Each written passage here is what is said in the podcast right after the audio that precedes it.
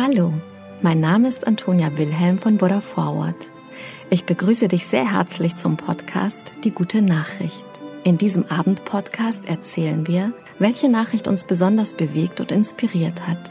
Die Geschichten sind für alle Menschen geeignet, die den Tag mit einer guten Nachricht ausklingen lassen wollen. Eine gute Nachtgeschichte also für jung und alt. Mit Die gute Nachricht setzen wir ein Gegengewicht. Mit großen und kleinen Geschichten über Glück, Gelingen und Entwicklungen, die Hoffnung machen und das Herz wärmen. Die Diagnose Krebs ist für Betroffene zwar immer noch ein Schock. Pro Jahr werden rund 500.000 Menschen in Deutschland damit konfrontiert. Doch die Prognosen bei Krebs haben sich in den letzten Jahren deutlich verbessert und werden das in Zukunft noch weiter tun. Bereits heute haben zwei Drittel der Menschen, bei denen Krebs festgestellt wird, eine realistische Chance, die Krankheit zu überleben. Verantwortlich für den positiven Trend sind auch Neuentwicklungen in der Krebstherapie. Welche das sind und wie sie wirken, erklärt Medizinerin Susanne Weg-Remers im Fokus Online-Interview. Sie leitet den Krebsinformationsdienst des Deutschen Krebsforschungszentrums DKFZ. Das Interview führte Fokus Online-Autorin Monika Breuk. Was sind die Gründe für die besseren Prognosen bei Krebs? Das sind mehrere. Krebsfrüherkennung und Diagnostik haben sich verbessert.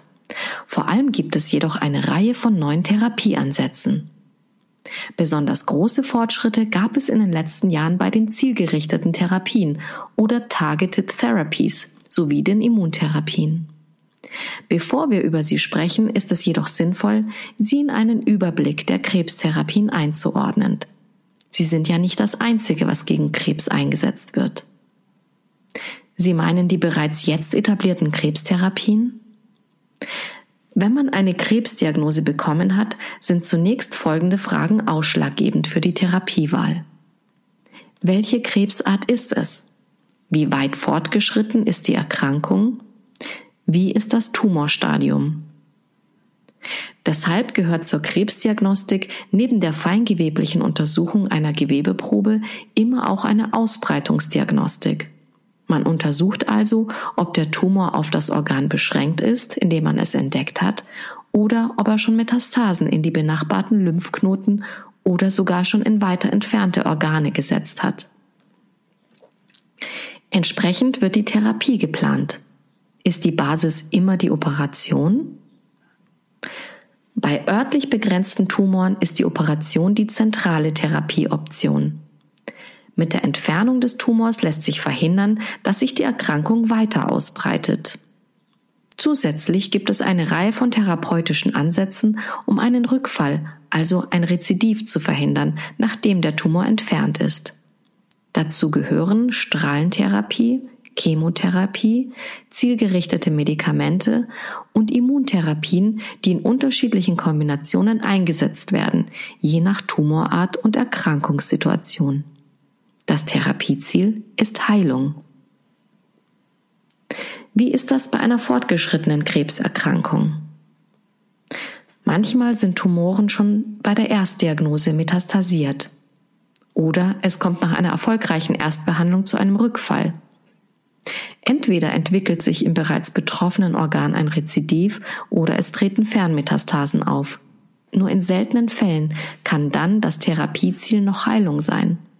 Es geht jetzt darum, die Erkrankung möglichst aufzuhalten, Lebensjahre zu gewinnen und die Lebensqualität zu erhalten.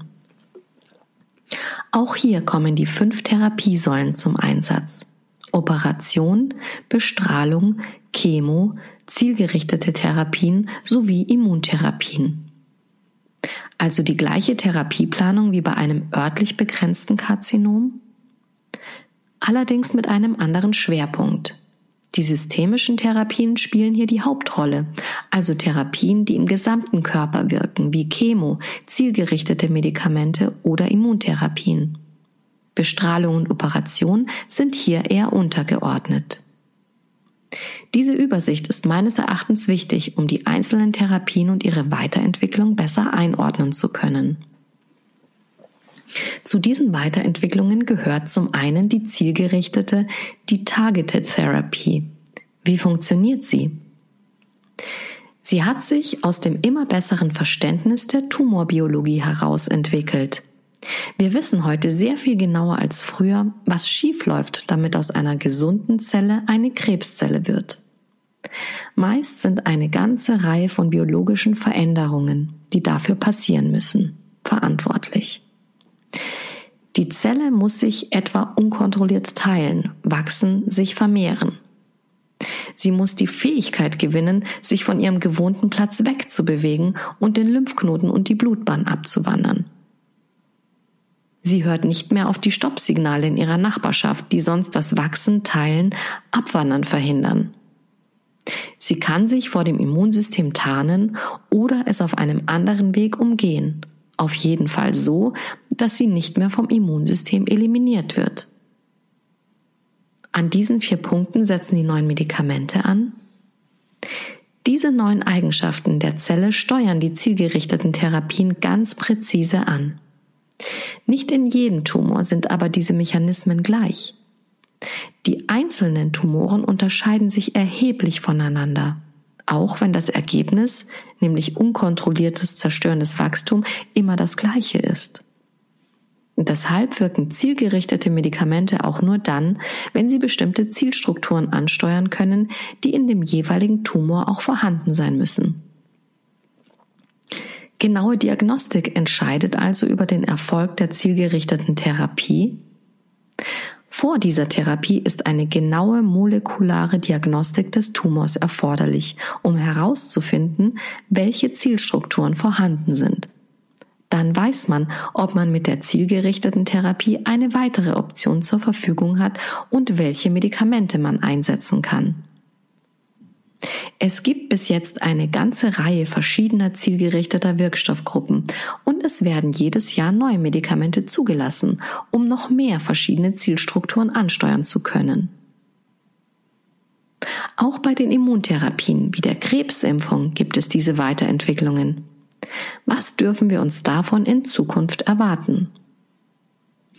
Es gibt eine ganze Reihe von unterschiedlichen Ansätzen zur Immuntherapie, die derzeit in Studien erprobt werden. Eine Wirkstoffgruppe, die bereits zugelassen und in der Klinik angekommen ist, umfasst die sogenannten Checkpoint-Inhibitoren. Das sind Medikamente, die Bremsen des Immunsystems außer Kraft setzen sollen. Krebszellen können sich ja vor dem Immunsystem tarnen oder Immunzellen inaktivieren.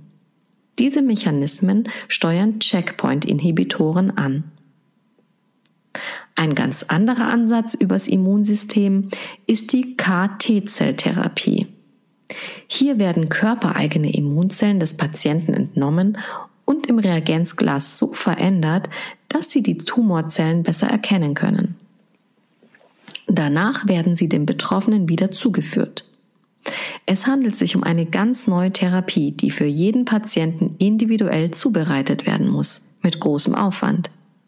In Studien hat sich diese Behandlung für wenige und ausgewählte Patienten mit bestimmten Blut- oder Lymphdrüsentumoren bewährt.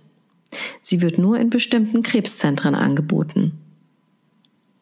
Wird sich das in Zukunft ändern, etwa wenn sich herausstellt, dass manche Tumorzellmerkmale bei vielen Patienten auftreten und sich deshalb ohne aufwendige Entnahme und Rückführung das Immunsystem darauf scharf stellen lässt? Das Entscheidende bei der KT-Zelltherapie ist, dass man körpereigene T-Zellen des Patienten entnimmt und sie so verändert, dass sie nur die Krebszellen und nicht die gesunden Zellen angreifen. Mit T-Zellen eines anderen Krebskranken oder eines Blutspenders funktioniert das nicht. Das bleibt also aufwendig. Im Prinzip handelt es sich dabei um eine Krebsimpfung. Was können wir in diesem Zusammenhang noch von der mRNA-Krebsimpfung erwarten? Unter dem Begriff Krebsimpfung werden verschiedene Ansätze zusammengefasst, mit denen das körpereigene Immunsystem aktiviert wird, um gegen den Tumor vorzugehen. Die KT-Zelltherapie und die mRNA-Technologie zählen beide dazu. Die mRNA-Technologie stammt ja ursprünglich aus der Krebsforschung und wurde während der Pandemie genutzt, um die Corona-Impfstoffe rasch zu produzieren. In der Krebsforschung sind wir aber noch nicht so weit, dass wir mit dieser Technologie Karzinome in der klinischen Routine breit bekämpfen können. Die Entwicklung einer Impfung gegen Krebs ist eine weit komplexere Aufgabe als die Impfung gegen das Coronavirus. Wir müssen herausfinden, welche Zielstrukturen für das Immunsystem, sogenannte Antigene, die Krebszellen eines bestimmten Patienten haben, gegen die ein mRNA-Impfstoff potenziell wirksam sein könnte. Studien laufen derzeit, etwa zu Haut- und Darmkrebs. Es gibt verschiedene Ansätze, die jetzt in Studien erprobt werden.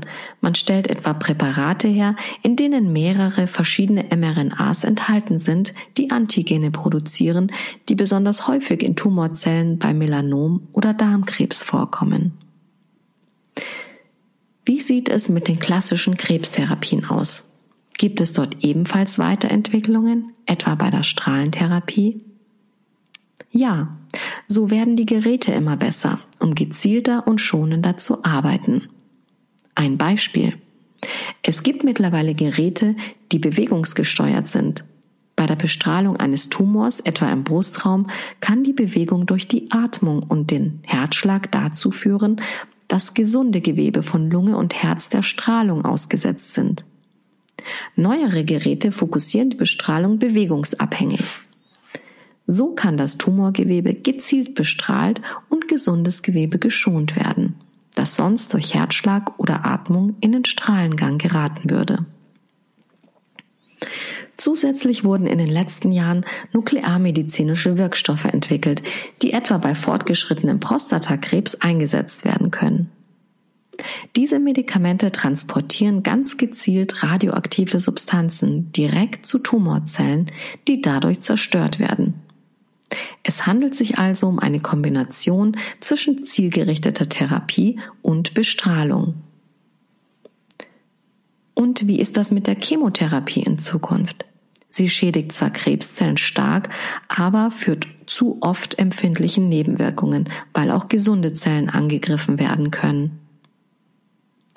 Chemotherapie ist eine etablierte Säule der Krebsbehandlung, doch auch hier gibt es Neuentwicklungen. Die Zubereitung der Arzneimittel wird beispielsweise so modifiziert, dass die Wirkstoffe zielgerichtet zum Tumorgewebe gebracht werden. Andere neue Ansätze gibt es bei der örtlichen Anwendung von Zytostatika, etwa bei der Behandlung von Leber- oder Bauchfellmetastasen. Die Basis der Krebstherapie bilden Operationen. Auch sie wandeln sich, nutzen teilweise künstliche Intelligenz, immer mit dem Ziel, radikal gegen den Krebs vorzugehen, gesundes Gewebe aber nicht anzutasten. Die neuen Operationstechniken werden immer schonender für den Patienten. Viele Eingriffe können bereits minimalinvasiv durchgeführt werden, etwa bei Darm- oder Prostatakrebs. Für die Operation etwa von Hirntumoren wurden Roboter entwickelt, mit deren Technologien der Chirurg die Operationsinstrumente besonders fein und präzise steuern kann. Welchen Stellenwert der einzelnen Behandlungsmöglichkeiten geben Sie der zukünftigen Krebstherapie? Die fünf Säulen bleiben. Die Krebstherapie der Zukunft wird aber immer individueller werden. Wir denken, dass die molekulare Diagnostik immer besser, immer detaillierter werden wird und immer mehr Patienten von zielgerichteten, individualisierten Therapien profitieren werden. Und mit dieser guten Nachricht gehen wir heute schlafen. Gute Nacht, schlaf gut und träum was Schönes.